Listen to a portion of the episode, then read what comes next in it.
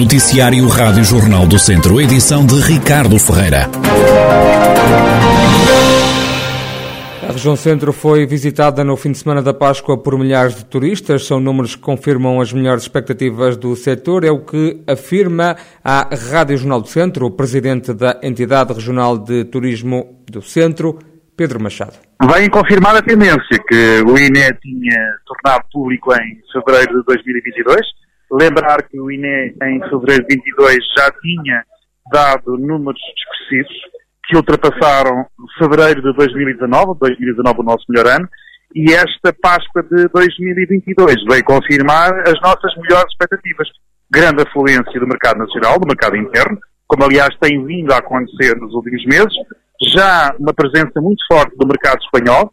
A região Viseu de Lafões teve uma taxa de ocupação hoteleira a rondar os 45% na Páscoa. Viseu Lafões é uma região muito procurada, em primeiro lugar, porque Viseu Lafões é uma, é, é uma região e uma, uma sub-região que tem no mercado interno, no mercado doméstico, um dos seus principais mercados.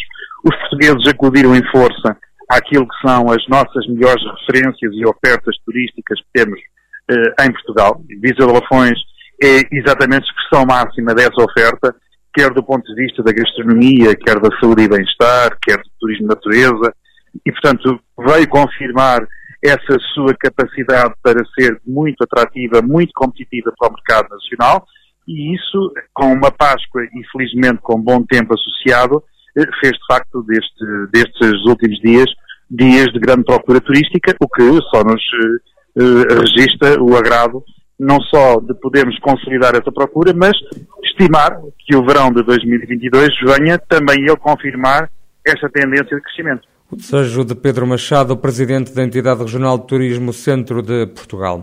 Entrega de faturas de água em Mangualde vai deixar de ser feita em mãos pelos funcionários da Câmara e passa a ser efetuada através dos Correios.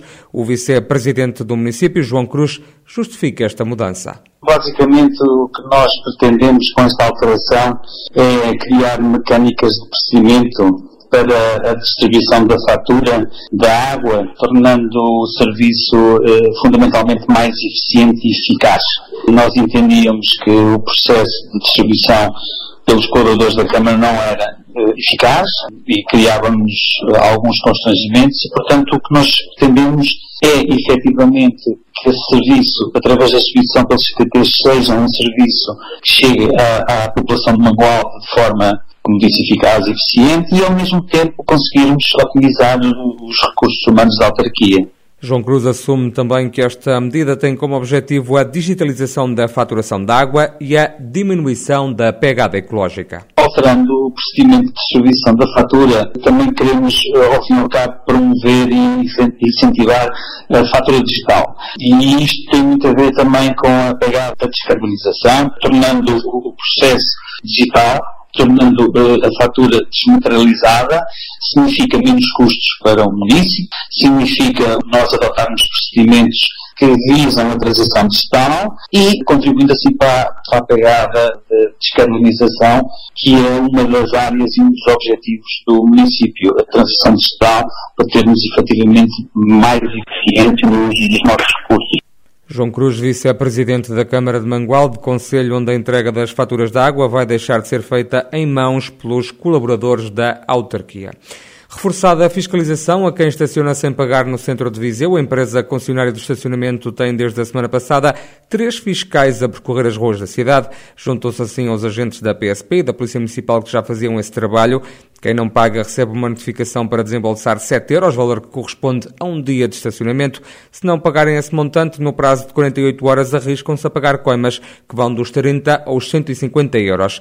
O vice-presidente da Câmara de Viseu, João Paulo Gouveia, garante que não há o risco de as pessoas serem multadas pela concessionária e pela polícia. Claro que não. Uh, no fundo, o que está a ser feito é uma sensibilização aos... Uh, aos automobilistas, não é? Uh, uma sensibilização para não ser passada a multa de imediato. Ou seja, numa primeira instância, coloca-se um aviso onde as pessoas têm uh, 48 horas para uh, poder pagar a infração cometida para não ser de imediato uma, uma multa.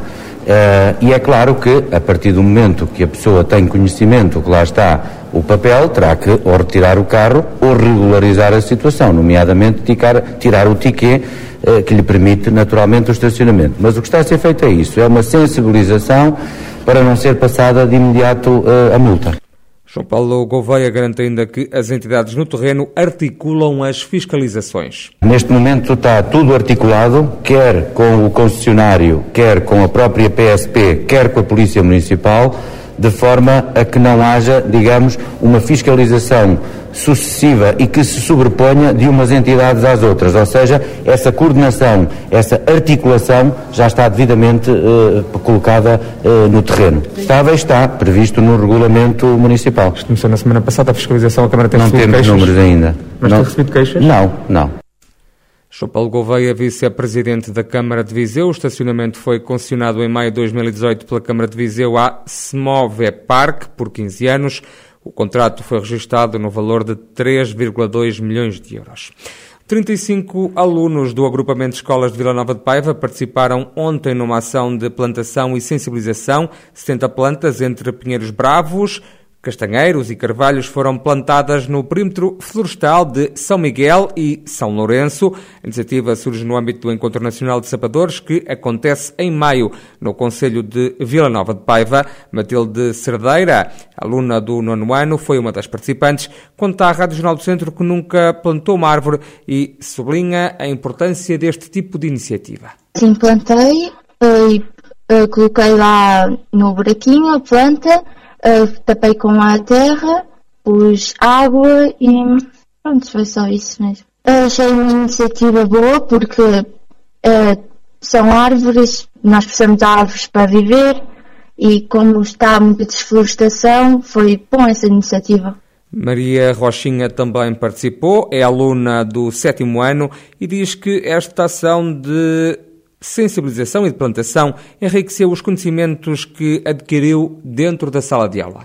Regámos, plantámos e um, abrimos os buracos. Uh, foi uma iniciativa importante de, para propor um, a biodiversidade local, para tentar travar a desflorestação. Acho, claro que vai sempre enriquecer nossas, os nossos conteúdos, os conteúdos relacionados em sala de aula.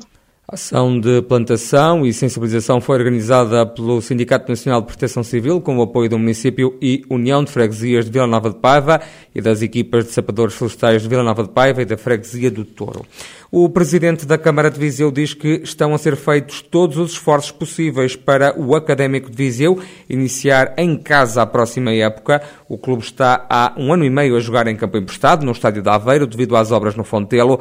Fernando Ruas não se quer comprometer com datas, mas garante que tem sido feito tudo para que a empreitada seja concluída. Fizemos todo o trabalho para, para isso, mas eu gostaria de acentuar uma coisa, porque já é tempo de o fazer.